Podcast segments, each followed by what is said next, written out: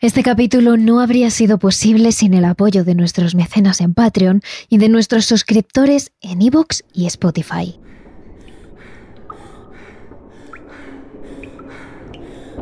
«3.096 días. Ese fue el tiempo que Natasha Campos pasó secuestrada en un zulo escondido bajo el garaje de Wolfgang Priklopil.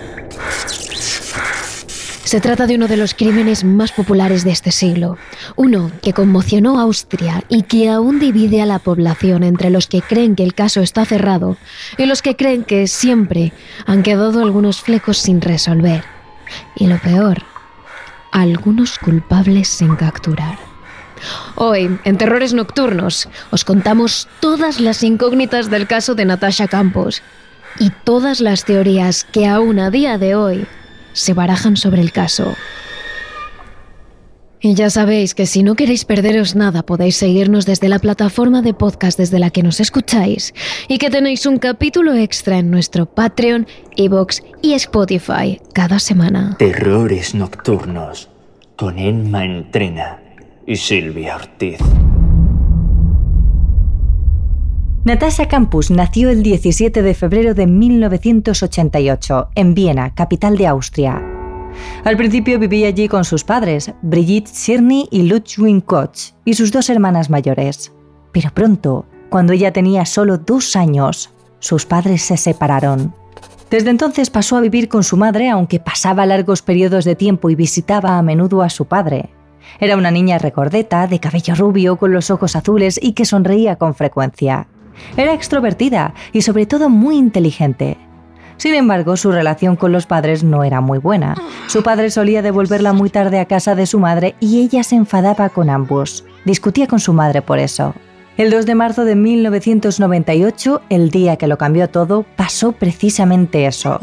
Su madre estaba enfadada con ella y la joven Natasha, de 10 años, decidió partir al colegio sola. Llevaba un par de semanas haciéndolo así. Salía de casa con su uniforme, su jersey rojo, una falda de tablas, sus zapatitos y su mochila, y se dirigía hasta la escuela, que solo estaba a unas calles de su casa. Sin embargo, ese día sucedió algo diferente. Delante de ella había un hombre apoyado sobre una furgoneta blanca. Lo cierto es que en un principio pensó en cambiar de acera, pero luego descartó la idea y siguió caminando. Ese sería un error que se recriminaría durante muchos años, porque el hombre que la observaba no era otro que Wolfgang Priklopil. Así contó la propia Natasha cómo fue ese momento en la ORF, la cadena pública austriaca. Llegué hasta la Melangase y a unos metros de distancia lo vi a él apoyado en su coche. Y bueno, pensé, Voy a cruzar la calle y a cambiar de acera. Era un sentimiento y no sé por qué. Simplemente me sentía incómoda por todo lo que se había oído sobre los que abusan de los niños en el colegio, pero luego pensé que esa sensación se debía a la tensión emocional y simplemente continué y dije, este hombre no me va a morder. Y seguí mi camino. Y me cogió. Intenté gritar, pero no salió ningún sonido de mi boca. Al empujarme, ya me dijo que no me iba a ocurrir nada si hacía lo que él me dijese.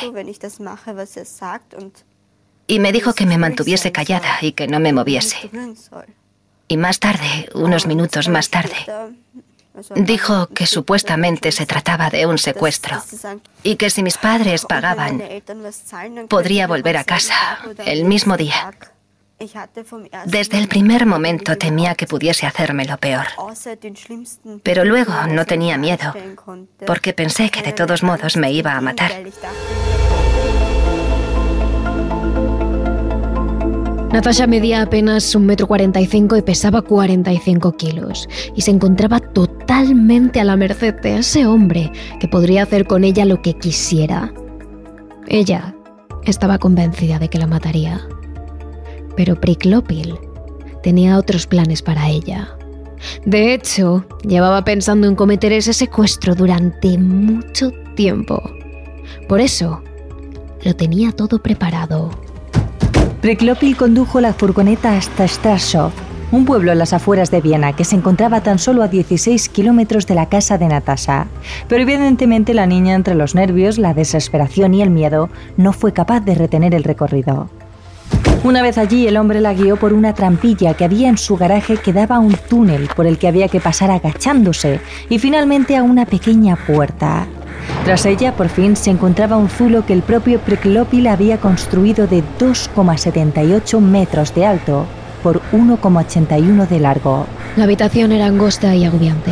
No tenía luz, no tenía ventanas ni nada de aire fresco.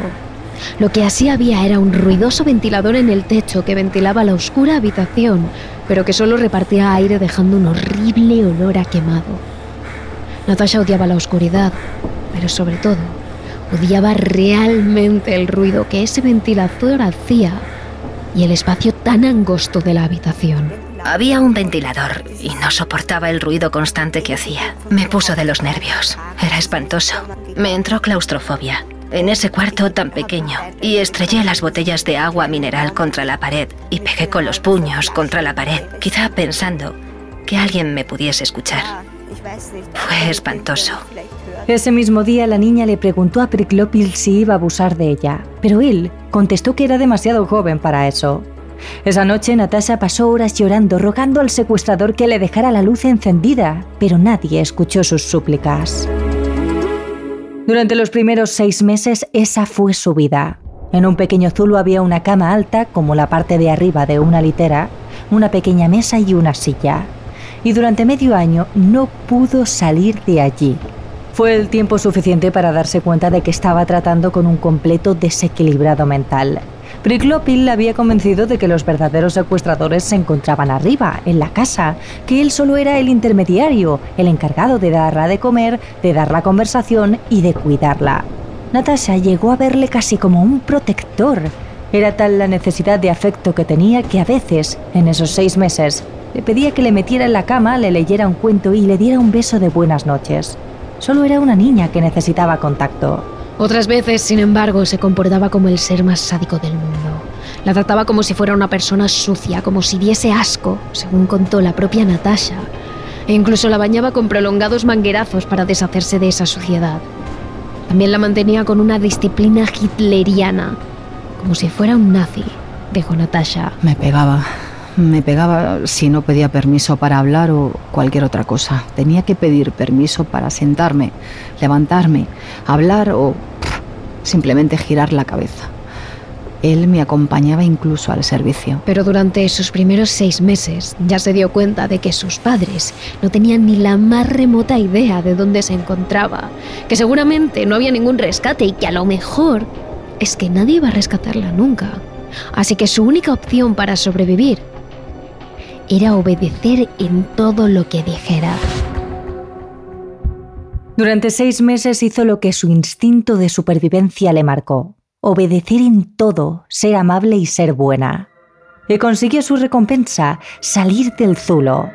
La misma Natasha dijo que si no lo hubiera dejado salir de esas pequeñísimas cuatro paredes, se habría vuelto loca, pero consiguió que la dejara salir para utilizar el baño y para asearse. Cuando por primera vez vio el entramado de túneles en el que estaba, tuvo un pensamiento claro. Nunca nadie iba a encontrarla allí abajo. Y la desesperación la pudo.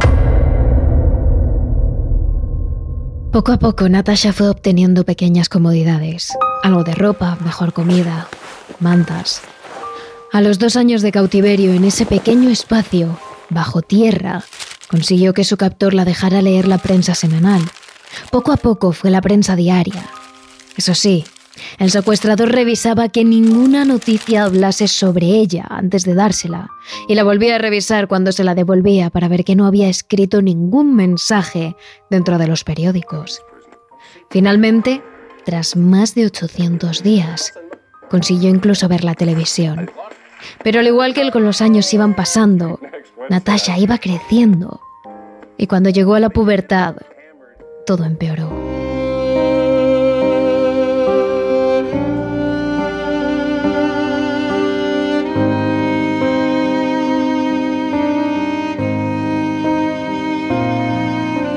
Desde el momento en el que Natasha comenzó a desarrollarse como un adolescente, Priklopil la trató con asco y con desdén y comenzó a humillarla de todas las formas posibles, a empeorar completamente su trato.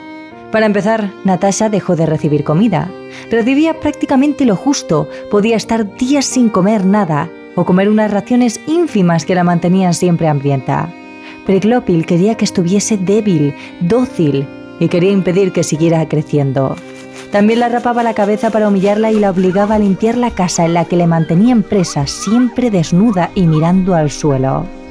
El hombre disfrutaba viendo cómo la pobre niña cargaba objetos pesados de un lado a otro o hacía trabajos duros. Él admiraba a Adolf Hitler y quería hacerme sentir como una víctima del nazismo. Me dio poco de comer, poca ropa, me humilló. Me obligó a hacer trabajos pesados y me afeitó la cabeza. Aún así tenía que obedecer en todo. Si no, Priclopil golpeaba a la niña que apenas pasaba de los 13 años con cualquier objeto pesado que tuviese a mano. Daba igual el daño que le hiciera. La golpeaba si no pedía permiso para hablar, si no miraba al suelo, si no trabajaba lo suficiente. Y sobre todo, lo que más furioso le ponía era que ella no le llamase maestro. Sin embargo, era un aro por el que Natasha no estaba dispuesta a pasar. A causa de eso, Priclopil llegó a golpearla más de 200 veces a la semana y la dio castigos mucho peores, como ella misma contó más adelante. Me agarraba por el cuello, me sumergía la cabeza en el fregadero de la cocina y me apretaba la tráquea hasta que perdía el conocimiento. Incluso para humillarla más, en ocasiones la grababa vídeos mientras hacía las tareas de casa o las tareas pesadas en esas condiciones, medio desnuda, con un cuerpo esquelético y mientras la insultaba pero era algo por lo que Natasha no estaba dispuesta a pasar.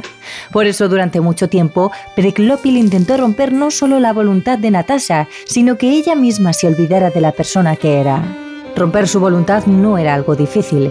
Llevaba ya varios años encerrada en ese zulo, sujeta a las órdenes de ese hombre y sobre todo, muerta de hambre, sin comer durante días, con golpes cada vez que no hacía caso. Era obvio que la niña aprendería a obedecer para sobrevivir. Pero Preclopil quería algo más. Buscaba que Natasha se olvidara de quién era, de que había tenido otra vida, de que existía un mundo fuera de esas cuatro paredes, de que ella había sido libre e incluso de su propio nombre. Tú ya no te llamas Natasha, ahora me perteneces. Siempre quise tener una esclava, me dijo. Aunque me hizo escoger un nombre, fue él finalmente quien eligió mi nueva identidad. Fue entonces cuando pensé que jamás saldría de allí con vida. Él la llamó Viviana y pretendía que la joven fuera ella. Sin embargo, es una de las cosas que Priclopil nunca consiguió. Natasha jamás se olvidó de su nombre ni de su familia, ni de que existía un mundo exterior. Así lo contó Campus para el programa Oxinara FM. Yo tenía claro que desde el momento en que nací yo era yo. Y sabía que eso no se podía cambiar. Ni siquiera durante este secuestro de ocho años y medio. Él podía ponerme otro nombre. Podía hacerme olvidar el mío, pero no lo olvidé. Sencillamente dejé de pronunciarlo. Él incluso quería que le llamara maestro, pero yo desde luego me negué y eso le enfurecía.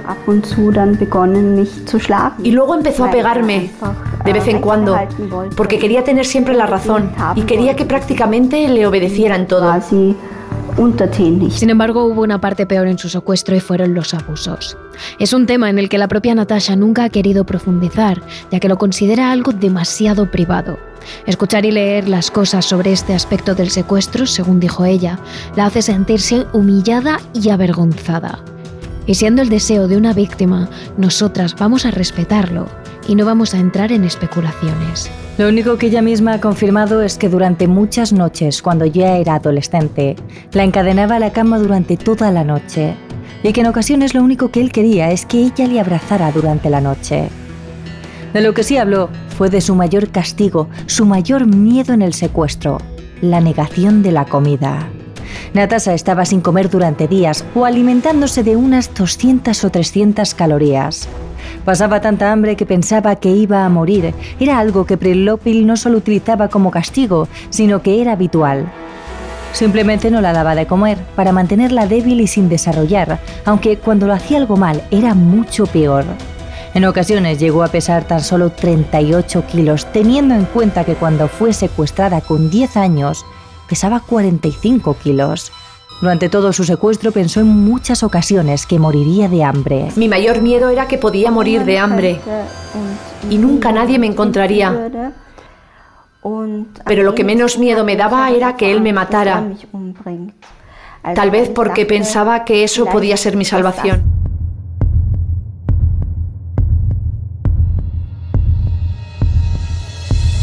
Sin embargo, mientras todos estos castigos, humillaciones y abusos se sucedían, también Priklopil creaba una relación enfermiza con Natasha que la niña, obligada a madurar muy deprisa, comenzó a aprovechar para tener ciertos privilegios. La teoría de Natasha es que era un hombre enfermizo, obsesivo, incapaz de relacionarse con otras mujeres. Por eso, había tenido que secuestrar a una niña, a la que además no la dejaba desarrollarse como adulta. No la dejaba tener pelo, crecer o engordar. Y tras años de convivencia ella comenzó a entenderlo y a saber aprovecharse de ello. Por ejemplo, tal y como contó ella misma en la cadena pública de televisión austriaca, le obligaba a celebrar algunas fiestas con ella. Bueno, sí, celebré cumpleaños, Navidad y Semana Santa. Le obligaba a celebrarlos conmigo. Sí, él me dio muchos regalos. Huevos de Pascua, regalos de Navidad y todo eso. Otros niños y adolescentes podían ir de compras. Yo no podía ir de compras allí, por supuesto. Y él obviamente pensaba que en ese sentido al menos me estaba compensando o dando ciertos derechos que tenía el resto de la gente en el exterior, en el mundo normal. Eso sí, sus regalos nunca incluían ropa. Mientras pudo, siguió llevando a todas esas fiestas su uniforme escolar para ir algo más guapa. Como solo perdía peso, le valió durante años.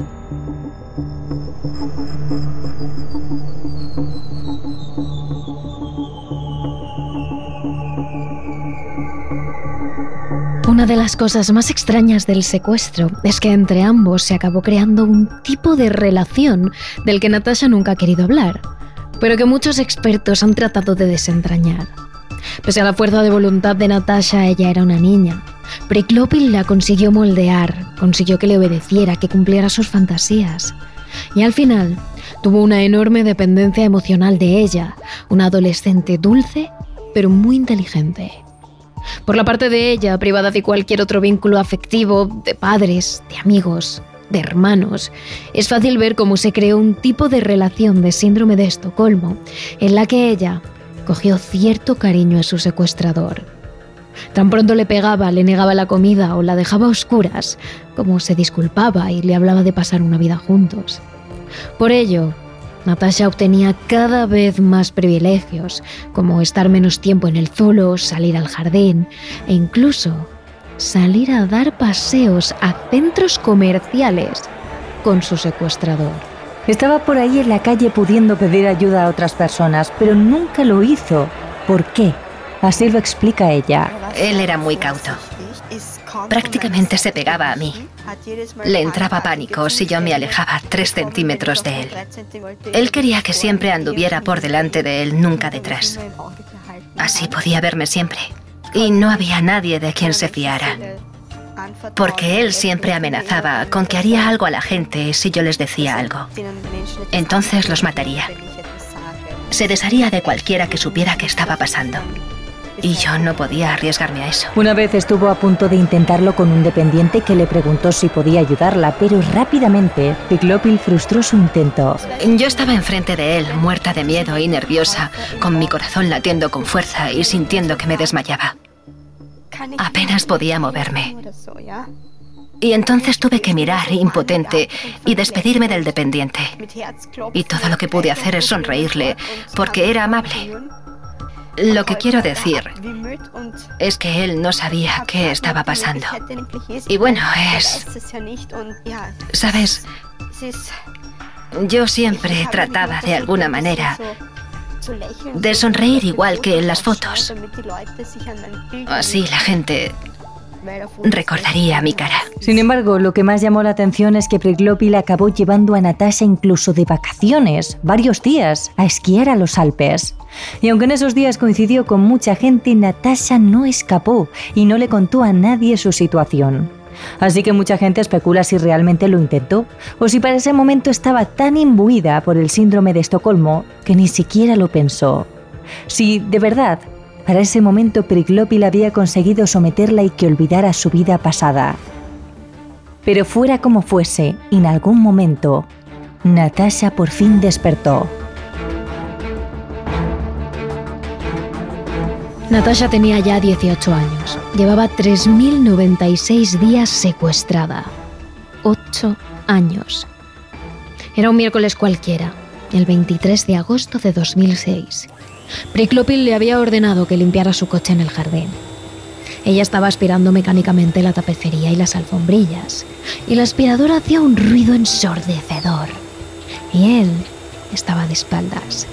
Se había girado un único momento, el único en el que se había descuidado en ocho años de secuestro.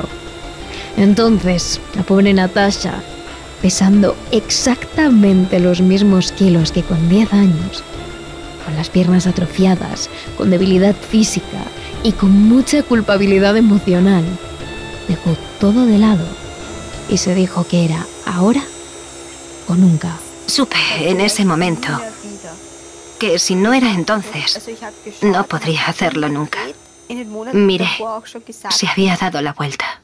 Yo le había dicho ya en los meses anteriores, no puedo seguir viviendo así. Trataré de alejarme de ti. Y sí, yo pensaba, ahora o nunca. Pero me daba mucha pena su madre y sus amigos más cercanos, vecinos y familiares, que conocieran el modo que tenía de ver el mundo. Porque, después de todo, era un tipo agradable y amable. Era amable de alguna manera. Sin pensar más, Natasha impulsó sus delgadas piernas por el jardín de su captor y salió corriendo y zigzagueando entre los arbustos lo más rápido que pudo hasta que se dio de bruces contra el cristal de otra casa. Era el de su vecina Ing, de 71 años, que al verla tan pálida, tan débil y con ese aspecto de desesperación, la metió en su casa y llamó a la policía. La joven dijo claramente a los oficiales, soy Natasha Campus, nacida el 17 de febrero de 1988. Y su secuestro, por fin, terminó. Tras una prueba de ADN se confirmó todo. Aquella niña desaparecida en 1998 en Viena estaba viva. Débil, pesaba lo mismo que cuando la secuestraron, traumatizada y desbordada emocionalmente, pero estaba viva. Incluso tenía un vocabulario y una capacidad para expresarse increíble. Por su parte, Wolfgang Priklopil se estaba volviendo loco buscándola con frenesí por todas partes, como un obseso, como un enfermo. Y cuando tras ocho horas de búsqueda se dio cuenta de que Natasha no iba a aparecer, dejó una nota en la que solo ponía la palabra mami y se arrojó en las vías del tren a las afueras de Viena.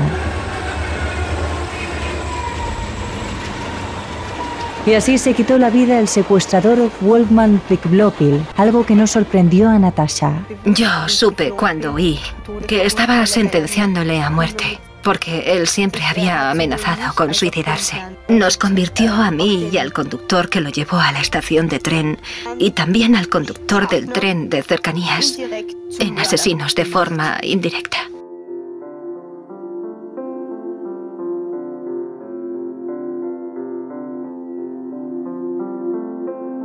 Así fue como Natasha poco a poco volvió a su vida normal.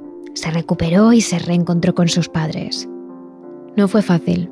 Todos habían perdido a una niña y lo que recuperaban era una adulta formada, madura y con una cantidad ingente de traumas.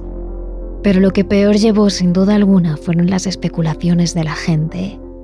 Cuando la prensa publicó que Natasha había no solo salido a centros comerciales, sino que incluso había ido a los Alpes de vacaciones con su secuestrador, la población austríaca se cebó con ella.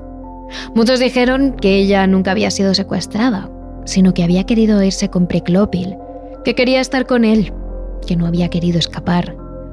Como siempre, la culpa se puso sobre la víctima y no sobre el secuestrador. Natasha no lo supo gestionar. ¿Cómo iba a saber hacerlo si llevaba prácticamente toda su vida en un zulo? Así que concedió varias entrevistas a los medios para dar a conocer su caso. Incluso, tiempo después, escribió un libro llamado 3096 días, en el que contaba todos los aspectos de su secuestro, sin incluir ningún aspecto de los abusos sexuales, y que poco después fue adaptado en una película con el mismo título. Natasha se hizo más y más conocida, hasta tener un programa de entrevistas en el que llegó a entrevistar a Niki Lauda. Había pasado de ser una niña secuestrada a ser una estrella de televisión y ganar casi un millón de euros entre las ventas del libro, de la película y de su programa. Y la gente no lo entendió. No entendió que se hiciera famosa por un secuestro, que ahora fuera una celebridad. La acusaron de no estar lo suficientemente mal después de su secuestro, de sacarle rédito, de ganar dinero con él. E incluso dijeron que nunca había habido secuestro, que ella había oído con Priclopiel y que se había inventado todo. Y eso fue lo que Natasha llevó peor. Naturalmente había imaginado que la gente sería más respetuosa, que tendría más emociones, más empatía y que trataría todo este asunto con respeto. Sin embargo, entré en un mundo lleno de rechazo, de odio y envidia. Eso me hizo mucho daño. Por supuesto, era diferente a lo que yo había imaginado. La única explicación que encuentro es que la gente no entendió lo grave que esta situación fue para mí. Solo vieron la primera entrevista que hice en televisión y pensaban que esta era una persona que de repente se había hecho famosa sin razón. Y tampoco entendían que yo desapareciera como niña y reapareciera como adulta. Incluso, y algo que hizo muchísimo daño a Natasha, es que hubo gente que filtró a los medios de comunicación los vídeos de su secuestrador los que grabó mientras la humillaba. Y nunca llegó a entender quién querría ver algo así. Pero desde luego me molestó y me hizo daño. Porque pensaba qué prepotencia, qué falta de responsabilidad. ¿Y a quién podría interesar eso además de a gente perversa? Ver cómo yo caminaba por el salón desnutrida, sometida y vestida solo con bragas.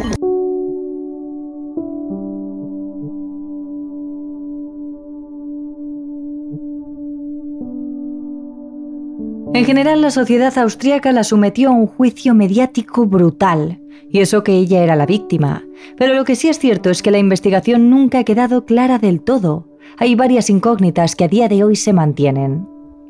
Por ejemplo, hay varias preguntas sin resolver en torno al suicidio de Wolfman. Para empezar, la nota que dejó solo decía la palabra mami. No parecía demasiado una carta de despedida. Realmente no parecía nada. De hecho, ni siquiera la letra era exactamente la misma. Por todo eso se barajó la teoría de que Priclopil no actuó solo, sino con una red de pederastas o de distribuidores de vídeos de pederastia detrás. Unos que cuando escapó Natasha decidieron arrojarlo a las vías del tren antes de que hablara ante la policía. De hecho, esta teoría se exploró 14 años después del secuestro. Lo hizo una comisión en la que colaboraron las autoridades austríacas con las alemanas y el FBI a cargo de un diputado conservador, Werner Amon, y por el ex magistrado del Tribunal Supremo, Johann Redruth. Redruth tenía una teoría clara. El secuestro de Natasha Campus no pudo ser obra de una sola persona. Preklopil debía tener al menos un cómplice, sino toda una red de pederastia detrás. La hipótesis más fiable es que se dedicarán a la pornografía infantil. Priklopil tenía contactos raros en su teléfono, y al menos uno de ellos era el de una persona investigada por pedofilia. Comenzó a tirar del hilo precisamente por las extrañezas de ese suicidio. Su suicidio y los papeles que dejó me decidieron alzar la voz y pedí con mi informe la intervención del Parlamento. Quería que la ministra de Justicia, como última garante de la Administración de Justicia en este país, asumiera la cuestión. Y acabó llegando hasta una conclusión. O bien lo arrojaron a las vías de tren para que no contara nada, o bien se suicidó pero bajo presión. Yo creo que se suicidó realmente, pero tomó esa decisión bajo la terrible presión que sufría. Le obligaban a cerrar el caso a toda costa. La investigación no consiguió gran cosa. Todo lo que pasó sigue sin esclarecerse, y nunca se ha podido demostrar que Priklopil tuviese cómplices, aunque es una de las teorías más aceptadas por los expertos a día de hoy. Hay otras, más locas, como que sus propios padres vendieron a Natasha a Priklopil, ya que ellos le conocían. Él era el electricista de la zona y vecinos de Natasha confesaron haber visto a Priklopil en un bar con los padres de Natasha. Pero no hay más pruebas de eso, es algo que nunca hemos podido comprobar.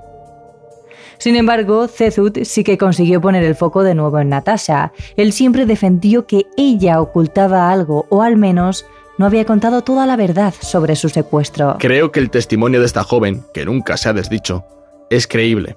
Pero creo que Campus puede tener razones para no decir la verdad, por temor a ese cómplice que sigue en libertad o por las razones que sea. Y eso volvió a poner el foco mediático sobre Natasha.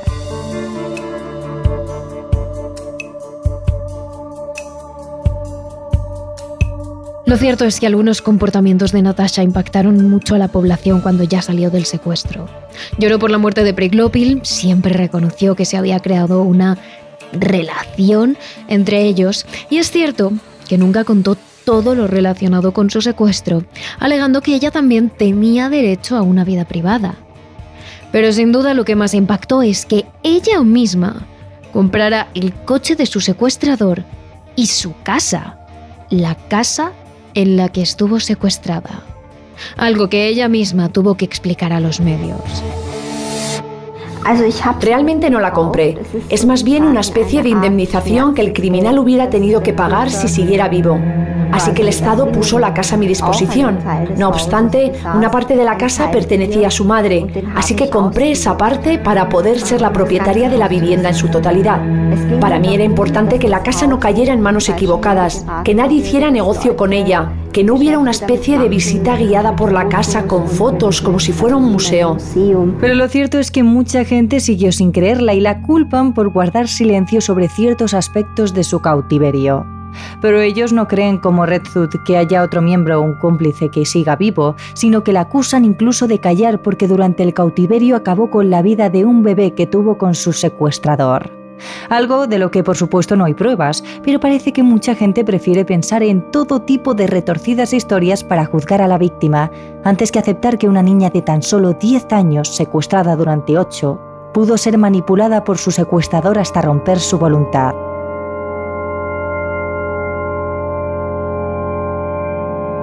Afortunadamente, a día de hoy, Natasha Campos se ha alejado de los medios y se ha convertido en una reputada diseñadora de joyas. Ella misma ha confesado que necesita cierta terapia, algo así como sesiones de higiene mental, y que sigue siendo una persona muy cerrada e inaccesible. Demasiado como para tener una relación amorosa. Pero en general se encuentra bien, centrada en su trabajo, en su vida y en mantener una buena relación con sus padres y sus hermanas. Natasha ha conseguido escapar de su secuestro, pero es consciente de que su secuestro siempre se quedará con ella.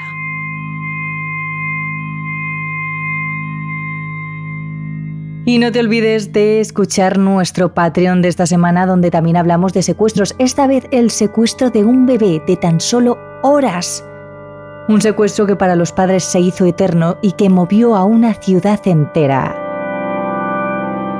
Y no te olvides de seguirnos a través de nuestras redes sociales. Somos arroba terrores barra baja TRN en nuestro canal de YouTube, de Twitter y de Twitch y arroba terroresnocturnos.trn en nuestro TikTok y nuestro Instagram. Terrores Nocturnos, realizado por David Fernández Marcos.